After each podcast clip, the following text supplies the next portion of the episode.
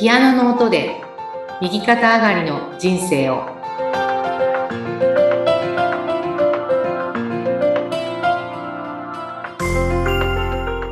皆様こんにちは。東ひかりです。こんにちは、インタビュアーの山口智子です。えさて、この番組ももう80回以上超えていますね、ひかりさん。はい。89回とかですかねですね、ロダンになっていますが、まあ、この番組、ひかりさんが、井崎慎さんのコンサートで得た気づき、学び、えーそういったことを中心にお話を伺っていましたが、最近は、まあ、ひかりさんのね、体験談をお話しいただいている中で、やはり、お母様の介護。これがもう本当に話が尽きないと言いますか、えーものすごくね、様々な体験をされているので、ちょっと最近はその特集のような感じになっていますが、はい。はい。あのうん。やっぱりねこう井崎慎さんのコンサートでこう感受性がねどんどん豊かになっていくとうんあの違うリアクションを自分がねできるようになるというかはい。あの変化していけるんですよね。うーん。あの、どっちかっていうと私もすごくこう、うん、なんていうのかな。まあ、イライラしたりとか、はい。あの、もう気に入らないとか、うん。そういうのも昔からすごく強くて、あ、の、不満が多いうん。ですよ。あの、周りがやってくれないことに対してものすごくまあ怒っちゃうっていうようなね。あの、なんであなたはできないのっていうような、まあそういう感じだったんですよ。うん。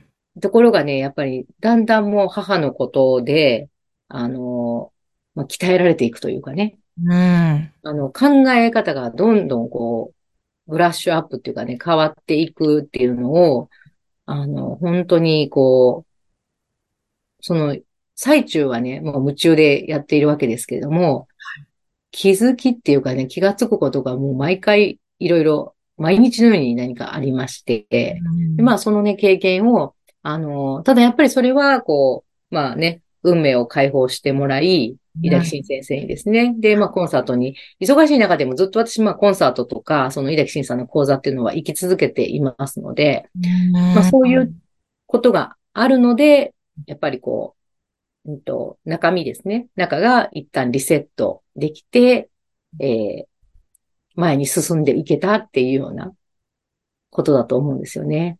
うん、あの、本当にね、こう、認知症の方ってね、皆さんあんまりこう、接すること少ないかと思うんですけどうん、一つすごく覚えているのが、あの、まあ、手がね、まだこう、動いたんですね、母ね。あの、自由には動かないんですけどうん、で、ベッドの中でですね、あの、わーって夜中大きい声を出してね、暴れるみたいな話は、この前もしたかと思うんですけど、はい。その時にね、あの、本当にこう、こう手をね、こう、本当にこうぐるぐるぐるぐるこう回したりとかして、うん、何をやってるのか本当にわかんないんですけど、あの、なんかとこう戦ってるみたいに私見えたんですよ。うん。でも、で、表情もすごいね、怖くて、わーって怒ってて、で、もうママ一体何に向かって怒ってるのってね。うんで、あの、ベッドからすぐね、落ちたりとか、ちゃんとこう、ね、で、リールをね、してるんですけど、それでも、あの、その間から出ようとしたりとかね、うん暴れてるっていう状態ですよ。うん。うんやっぱり危ないじゃないですか。なんかね、あの、落ちて怪我でもね、するし、あの、その寒い時ですからね、風邪ひいたりとかうん。でも、ちょっと、おとなしく寝てくれないのかしらってやっぱり思うわけですよ。夜だからね。はいで、私がまあ、あの、本当に、あんなちっちゃいベッドに私もね、横になってね、あの、もうママさ、本当寝てくれない？みたいな感じで、う思ってん本当にね、こう、暴れるんですよ。手をこうやってね。で、あの、こう、力は弱いですけど、私をね、こう、パンチしたりとかするわけですよ。はい。もう誰と戦ってんのかなって。で、認知症っていうのは認知がずれるってことだから、多分もう私のことも、娘とかいうのも分かってないはずなんですよ。だか、ら、あの、赤の他人がもしかしてベッドに入ってきたら、やっぱそれは怒りますよね、みんなね。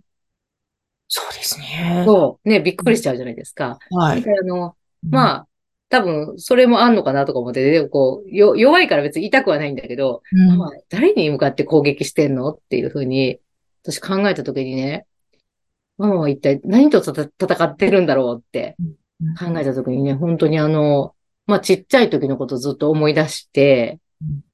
あの、本当にね、まあ、父がね、うちは本当にこう、お酒を飲む人だったので、うん。あの、エピソードとしてね、私が3歳までですね、本当にまだ乳母車乗ってる時にうん、母、あ、父がね、あの、まあ、お散歩っていうか私を連れ出して一緒に、まあ散歩ですね、本当にうろうろして。でも、いろんなとこでお酒飲んできちゃうのでうん、あの、すごくこう、酔っ払って、もう、私のこう毛布とかお洋服とかドロドロでして帰ってきたことがあるらしくて、はい赤ちゃんですよ、まだね。うん。もう母はもう、もう気が狂わんばかりにびっくりしちゃって、うん。ねえ、赤ちゃんに何かあったらどうすんのって私はね、うん。怖いですよね。うん。お酒飲んで何されちゃうかわかんないっていうね。多分ね、そこからね、私、母はずっとこう、やっぱり、私や弟を、ね、自分の子供二人、ね、母にとっては、守ってきたんだなっていう感じがすごいなんかこう感じたんですよね、その時。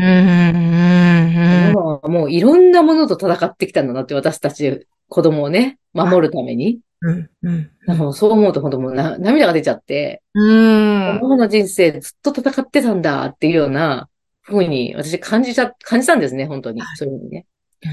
そしてね、もうママはね、いろんなものと戦ってきたのねって。で、あの、もうね、ママね、戦わなくていいんだよって。まあ私もね、弟も大きくなったし。うん。なんかね、そんな風に、こう、本当自然にそういう風に話したら、うん。で母はね、おとなしくなったんですよ、それで。へー。すごい不思議なね、経験でした。あの、うわーってこうね、もうなんか、むちゃくちゃにこう腕を振り回しながら力も入らないようにね。はい。まあ ALS でなん、あの、力が入んなくなっていってましたからね。